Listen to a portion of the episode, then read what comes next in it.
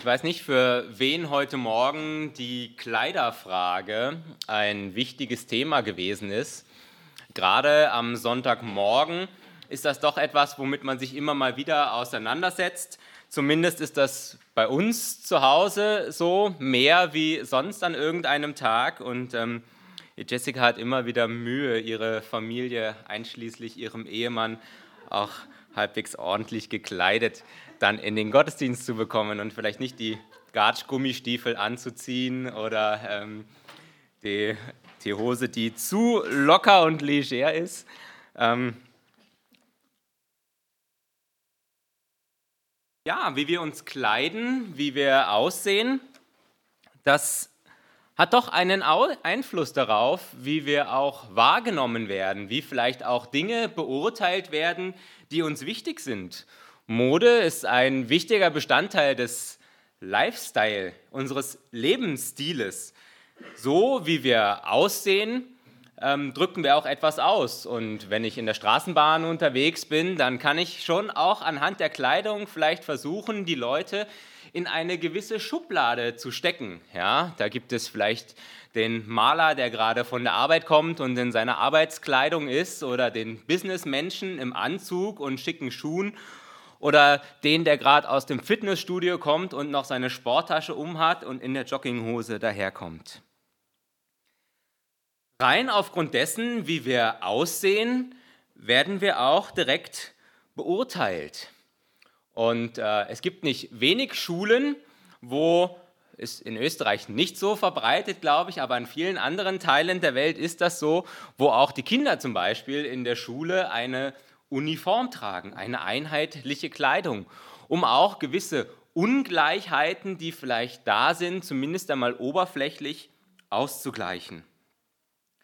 Und auch in unserem Predigtext heute Morgen geht es um Kleidung, um das, wie wir uns anziehen, was wir anhaben oder was wir nicht anhaben. Und es geht jetzt natürlich nicht um die richtige Kleidung, sondern man könnte vielleicht sagen, um die Kleidung unseres Lebens. Und wir befinden uns ja in der äh, Predigtreihe zum Epheserbrief und wir haben diese erste Hälfte hinter uns gebracht, wo es darum ging, ähm, dass beschrieben worden ist, was Jesus alles für uns getan hat und werden nun Stück für Stück, wie ich finde, immer mehr herausgefordert, was das nun heißt. Ähm, Jesus hat uns beschenkt und wie reagieren wir darauf? Und wir haben damit schon angefangen in den letzten Wochen und fahren damit nun fort. Epheser 4, die Verse 17 bis 24. Und ich möchte lesen und ihr könnt dann da auch mitlesen. Genau. Da heißt es, so sage ich nun und bezeuge in dem Herrn, dass ihr nicht mehr leben dürft, wie die Heiden leben, in der Nichtigkeit eures Sinnes. Ihr Verstand ist verfinstert und sie sind entfremdet dem Leben, das aus Gott ist, durch die Unwissenheit, die in ihnen ist, und durch die Verstockung ihres Herzens. Sie sind aber abgestumpft und haben sich der Ausschweifungen ergeben und allerlei unreine Dinge zu treiben in Habgier. Ihr aber habt Christus nicht so kennengelernt. Ihr habt doch von ihm gehört und seid in ihm unterwiesen, wie es Wahrheit in Jesus ist. Legt von euch ab den alten Menschen mit seinem früheren Wandel der sich durch trügerische Begierden zugrunde richtet. Erneuert euch aber in eurem Geist und Sinn und zieht den neuen Menschen an, der nach Gott geschaffen ist, in wahrer Gerechtigkeit und Heiligkeit.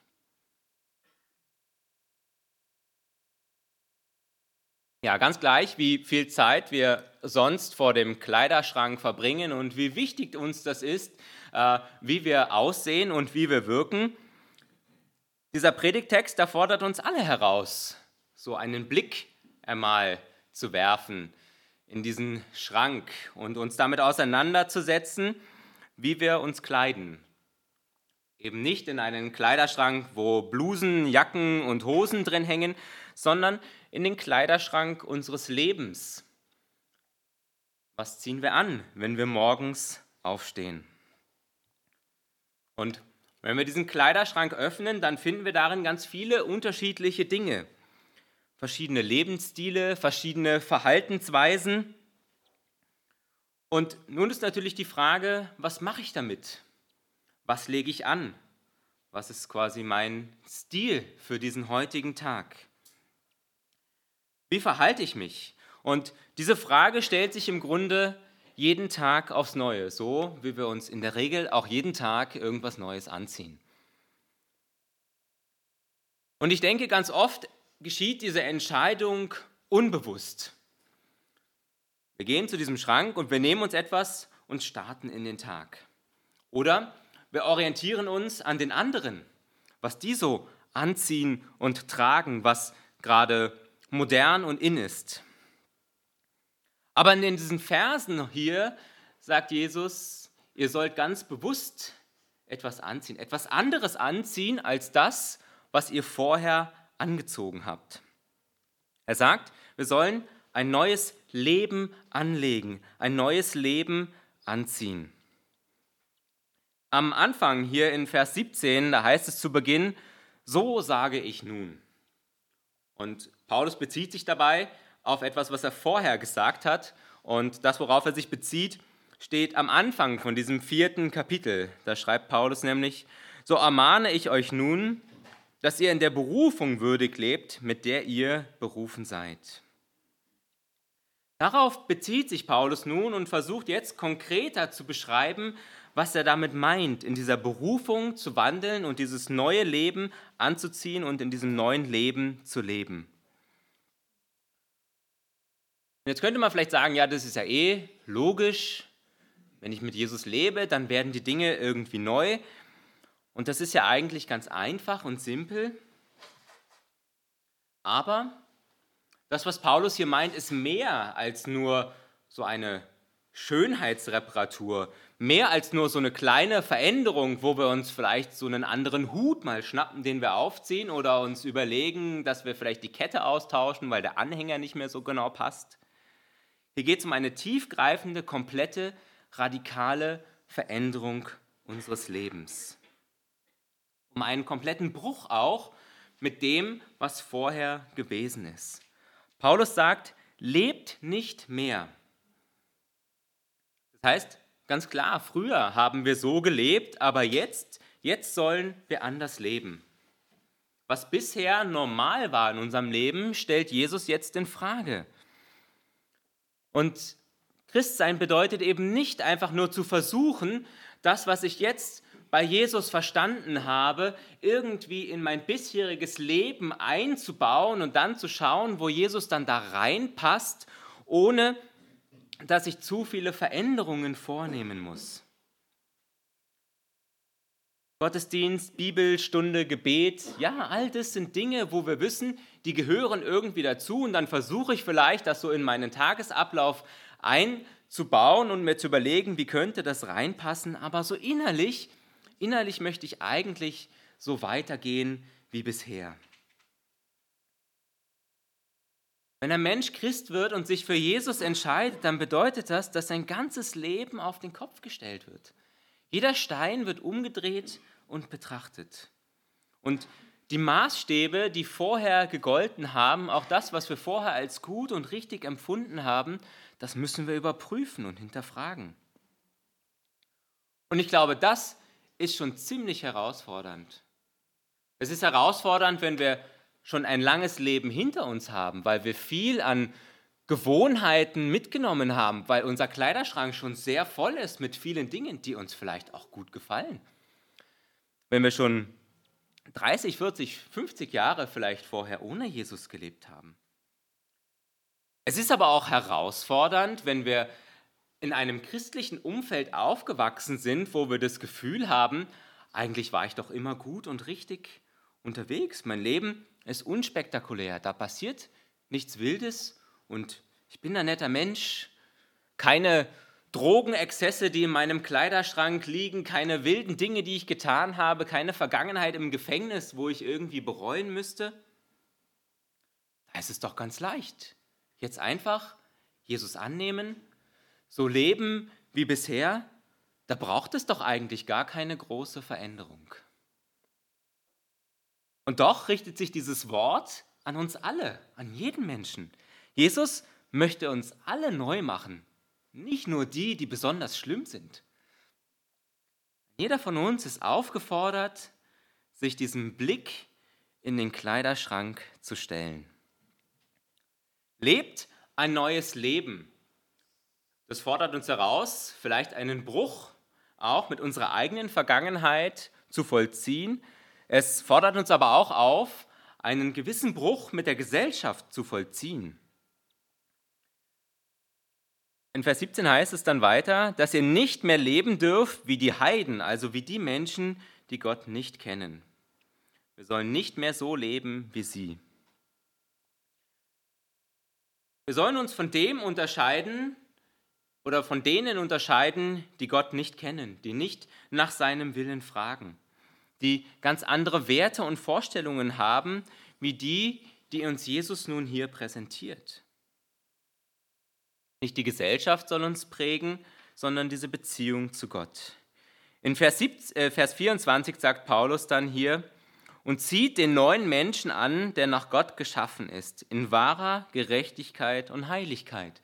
Das sollen unsere neuen Kleider sein, unser neues Leben, das, was uns ausmachen soll, das, was die Menschen sehen sollen, wenn sie uns in der Straßenbahn begegnen.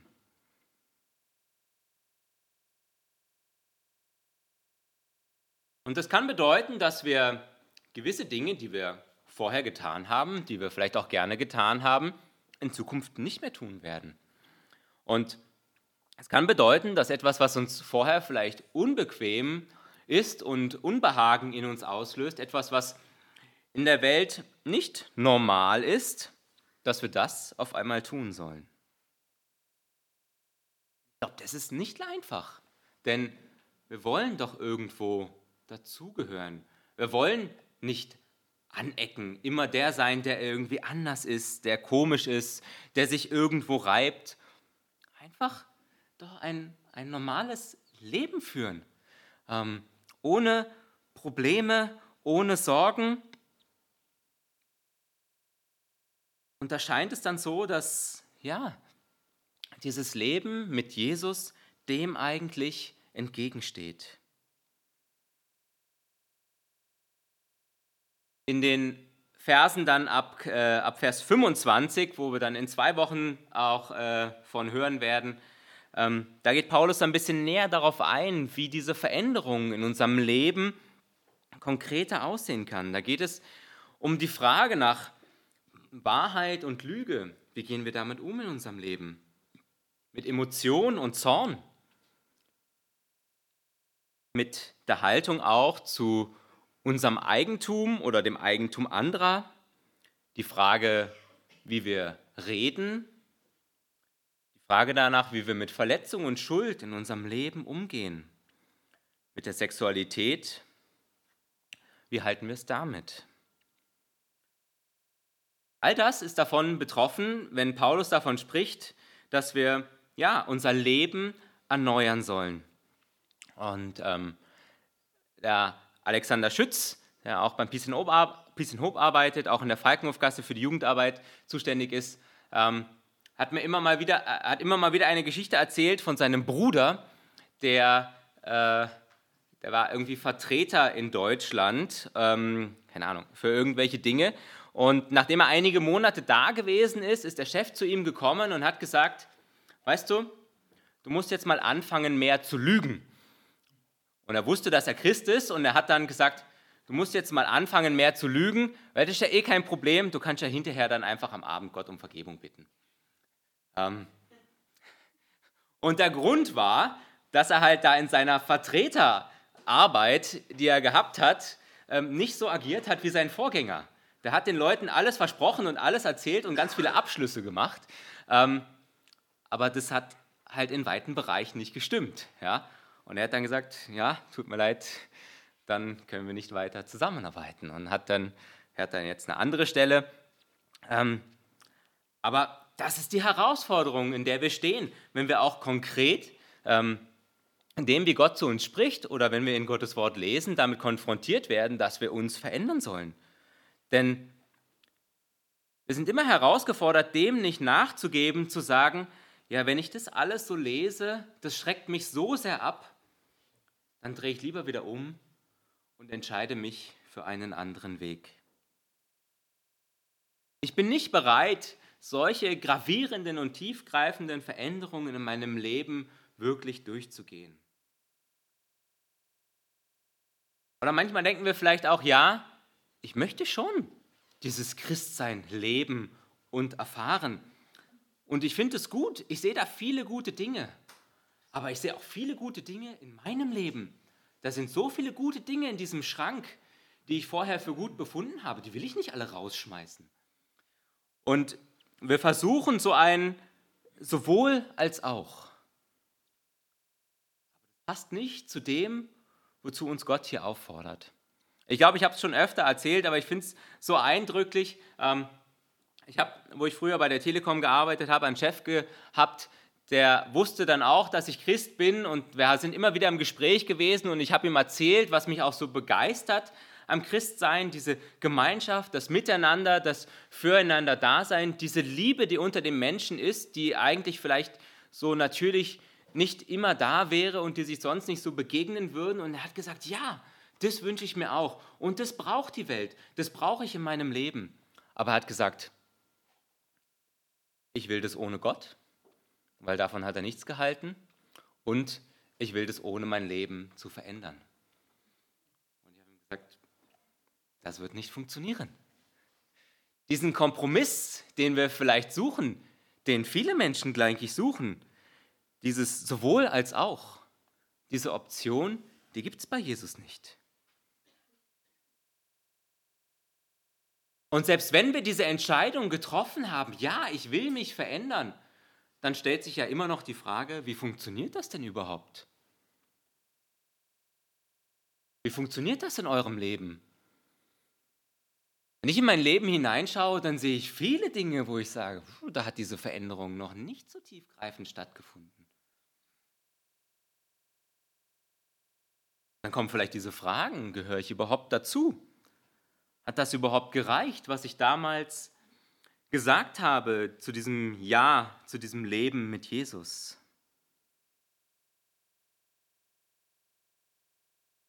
Und vielleicht denken wir sogar, dass mein Leben viel weniger schön und prachtvoll und vielleicht auch nach christlichen Werten und Maßstäben daherkommt, als das mancher Menschen, die Jesus gar nicht kennen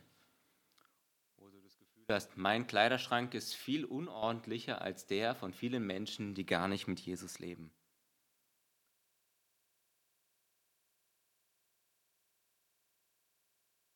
Das kann uns dazu führen, dass wir wieder zurückfallen in ein, ein Leben, wo Gott keine Rolle mehr spielt. Dieses, dieses alte Leben, das hat eine unglaubliche Anziehungskraft auf uns. Das will uns immer wieder zurückziehen und es ist ja auch herausfordernd, weil wir in einer Welt leben, die uns vorspielt und vorgaukelt, dass es so viele gute Wege gibt im Leben, so viele Dinge, die uns erfüllen können, die uns Freude schenken können, aber die alle nichts mit Gott zu tun haben. Ich bin am Donnerstag ähm, waren wir von OM aus, äh, haben wir immer einmal im Monat einen Gebetstag und da sind wir in Linz gewesen und da ist ein junger Mann gewesen, der sehr stark im Schamanismus gewesen ist. So ein ziemlich großer Guru und ähm, er hat gesagt, wie viele tausend Leute alleine er nur in diesen zehn Jahren, wo er da drin gewesen ist, durch Sitzungen geführt hat, wo er gesagt hat, so viele Menschen, die am Suchen gewesen sind. Und das war nur er. Und er hat gesagt, da gibt es hunderte von anderen noch in Österreich, die, die genau das Gleiche machen. Und jedes Wochenende haben sie so Sitzungen gehabt über viele Tage, wo Menschen hinkommen, die, ja, die Heilung suchen, die Erfüllung suchen, die Sinn suchen. Und er hat gesagt, wenn er jetzt darauf blickt, wie traurig. Ja? All diese Menschen, wo er auch sagt, all diese Menschen auch, die er ja, auf einen Weg geführt hat, der nach außen hin vielleicht gut ausschaut, aber der die Menschen eigentlich zerstört. Er war kurz davor, quasi ja, äh, dem, dem Tode nahe, bevor er dann da rausgekommen ist. Ja, ähm, ja und ich hoffe, dass wir auf diesem Weg, den wir gehen und auch den Menschen, denen wir begegnen, dass es nicht an diesen Punkt kommen muss oder noch weiter. Ja? Ähm, dass auch in dem, wie wir uns kleiden, in dem, wie wir sind, ähm, dass Menschen aufmerksam werden, dass wir ihnen einen anderen Weg zeigen können, eine andere Form des Lebens.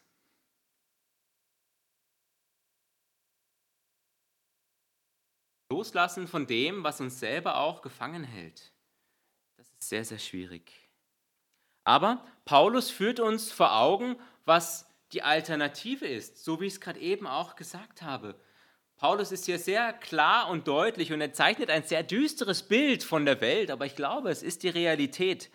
In den Versen 17, 18 und 19, wo er zunächst dann am Ende von Vers 17 sagt, dass halt altes Denken, was hier die Menschen ähm, vollbringen und das auch, wonach wir uns ausrichten, dass das nichtig ist, dass das keinen Wert hat. Und er geht dann in Vers 18 weiter, wo er sagt, der Verstand ist verfinstert oder betrübt. Und das heißt nicht, dass alle Menschen, die Jesus nicht kennen, irgendwie dumm sind und äh, nicht klar denken können, sondern es heißt, dass sie gefangen sind in einer Dunkelheit, wo sie nicht in der Lage sind, auch zu erkennen, was in Gottes Worten Wahrheit und richtig ist und was in Gottes Worten gut und recht ist. Wenn du da drin steckst, und das hat dieser Mann auch erzählt, wenn du da drin steckst, du siehst es nicht. Du bist gefangen in den Dingen. Und wie viele Menschen sind gefangen in ihrem eigenen Leben und selbst wenn sie sich wünschen würden, dass sich Dinge verändern, so sehen sie doch keinen Ausweg, weil es für sie keine andere Form des Lebens gibt als das, was sie kennen. Und dann heißt es weiter in Vers 18, und sie sind entfremdet dem Leben, das aus Gott ist. Was auch immer der Mensch ohne Gott tut, wird ihn nie in ein ewiges Leben führen. Dieses eine Leben, es nur bei Gott. Und wir können viele Dinge versuchen, uns ablenken, und die Welt hat ja viele Möglichkeiten, das zu tun, aber all das wird am Ende nicht zum ewigen Leben führen. Wird nicht zu ihm, zu Gott führen.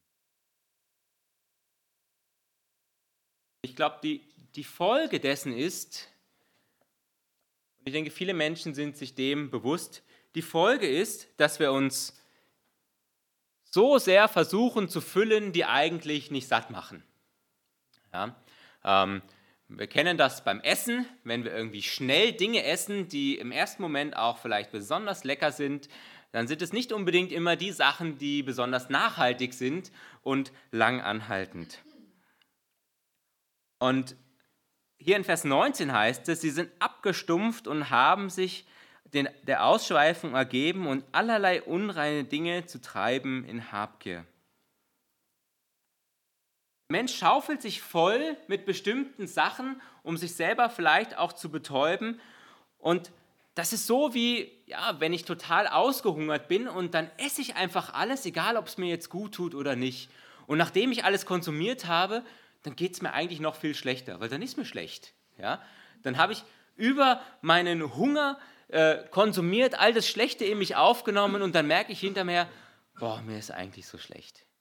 Ähm, aber das, was der Mensch tut, und ich finde, das ist so ein, so ein, ein beschreibender Vers in dem Psalmen, ähm, da heißt es, ja, der Mensch ist, ist wie der Hund, der sein eigenes Gespei frisst.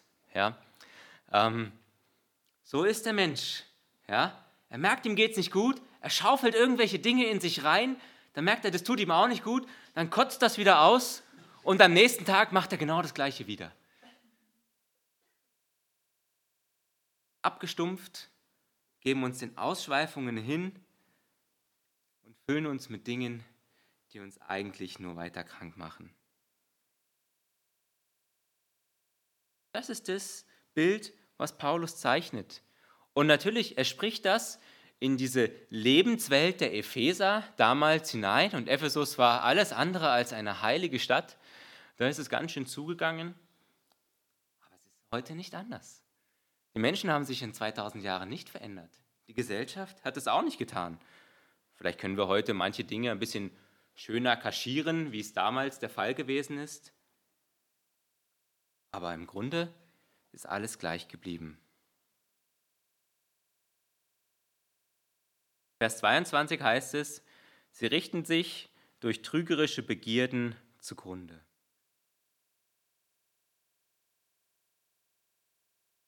Ich habe am Anfang gesagt, dass uns dieses, dieses alte Leben, die Welt, der Lebensstil, das, was um uns herum passiert, dass das eine Anziehungskraft auf uns hat. Aber Paulus ist es so wichtig, in diesen Versen zu sagen, schaut genauer hin. Schaut, was in der Welt passiert. Und führt euch vor Augen, wie die Welt eigentlich tickt. Und er tut es, um uns hinzuführen zu ja, einer inneren Haltung, wo wir wirklich sagen von tiefstem Herzen, ich möchte das nicht. Ich möchte nicht so leben wie die Welt. Ich möchte mich davon abwenden. Ich möchte sagen, ich möchte so nicht mehr leben. Und das brauchen wir. Wir brauchen diesen Moment, wo uns die Augen geöffnet werden und wo wir sagen, so nicht mehr. Denn wenn das nicht geschieht, wenn wir aus anderen Motiven hier in den Gottesdienst kommen, wenn wir aus anderen Motiven Gott suchen, dann wird die Welt uns immer stark ziehen. Und dann wird die Welt immer so eine große Macht auf uns ausüben, dass wir dem nicht widerstehen können. Paulus redet davon, dass wir Veränderung unseres Denkens und unseres Seins brauchen. In Vers 20 und 21 heißt es, ihr aber habt Christus nicht so kennengelernt. Ihr habt doch von ihm gehört und seid in ihm unterwiesen, wie es Wahrheit in Jesus Christus ist. Paulus sagt, schaut doch hin. Ihr habt von Jesus gehört. Ihr habt doch eigentlich verstanden, was ihr in Jesus habt. Ihr habt die Wahrheit erkannt. Und jetzt versucht danach zu streben und danach zu leben. Paulus sagt, wenn ihr das nicht tut, dann habt ihr eigentlich das Evangelium, die Wahrheit dessen, was Jesus euch verkündigt hat, noch nicht verstanden.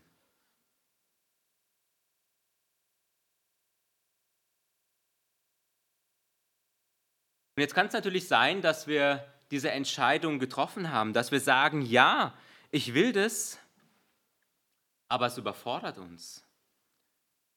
Oder dass wir sagen, ja, ich möchte dieses neue Leben und ich bin auch schon darin gewandelt, aber irgendwie habe ich das wieder aus den Augen verloren.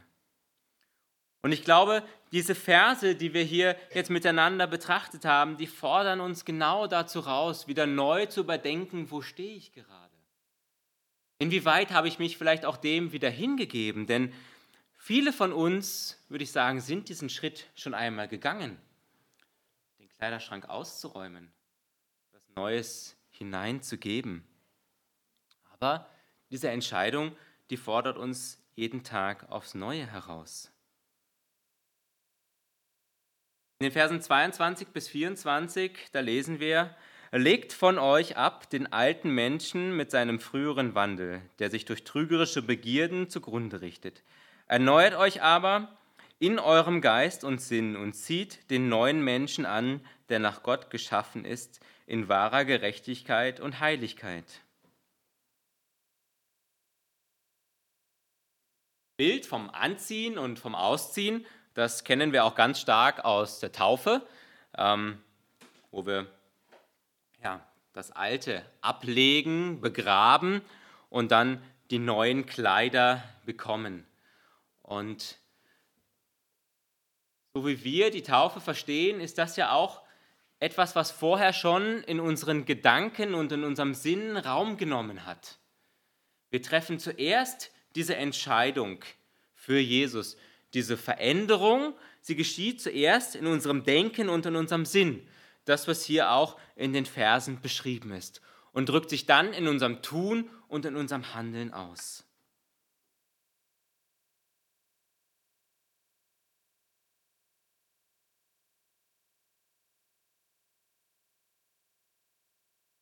Und diese Spannung, in der wir leben, äh, ist, denke ich, dass das nie so komplett, es wird nie komplett geschehen in unserem Leben. Es gibt immer dieses äh, schon und noch nicht. Wir tun das und wir treffen diese Entscheidung und es geschehen Veränderungen in unserem Leben. Hoffentlich geschehen diese Veränderungen in unserem Leben. Aber wir merken auch, ich bin da noch nicht am Ende. Bin da noch nicht komplett. Irgendwie schleichen sich da immer wieder Dinge in meinen Schrank, die mich am nächsten Morgen wieder anlachen und herausfordern, ähm, sie nicht anzuziehen. Und ja, das ist das, womit wir ringen müssen, womit wir leben müssen, solange wir auf dieser Erde sind. Diese komplette Veränderung, dieses, diese komplette Erneuerung, die wird erst geschehen, wenn wir eines Tages ganz bei Jesus sind. Und das drückt auch das aus, was hier in diesen Versen steht. Denn wenn hier von Erneuerung oder Veränderung die Rede ist, wenn Paulus davon schreibt, dann steckt eben in diesem Wort ein Prozess. Das ist das eine, es ist ein Prozess, nichts Einmaliges. Und das andere ist auch, es ist eigentlich etwas, das, äh, ein Wort, das, das da im Passiven steht. Ja? Das heißt, wir lesen das jetzt so, wir sind aufgefordert, uns zu erneuern und uns zu verändern. Ähm, ja, wahrscheinlich merkt auch der eine oder andere aus mir selber heraus, das ist ganz schön schwierig. Vielleicht sogar unmöglich. Aber das ist auch nicht das, was Paulus hier schreibt, ja? sondern er sagt, wir sollen uns verändern lassen. Wem verändern lassen? Ähm, nicht von äh, nicht von Gott, äh, nicht, nicht, äh, nicht von der Gesellschaft, sondern von Gott. Es heißt hier, er sagt, erneuert euch. Aber eigentlich soll es heißen, lasst euch erneuern. Aus uns selber heraus können wir das nicht tun.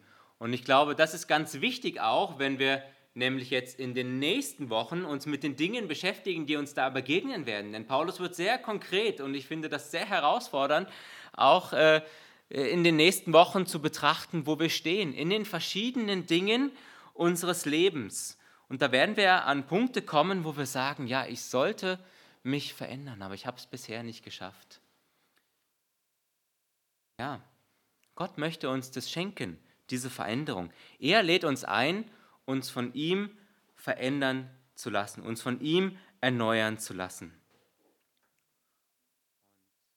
Ich möchte schließen mit einem Wort aus Sacharja 4,6. Da sagt Gott selber: Es soll nicht durch Heere oder Kraft, sondern durch meinen Geist geschehen, spricht der Herr. Amen.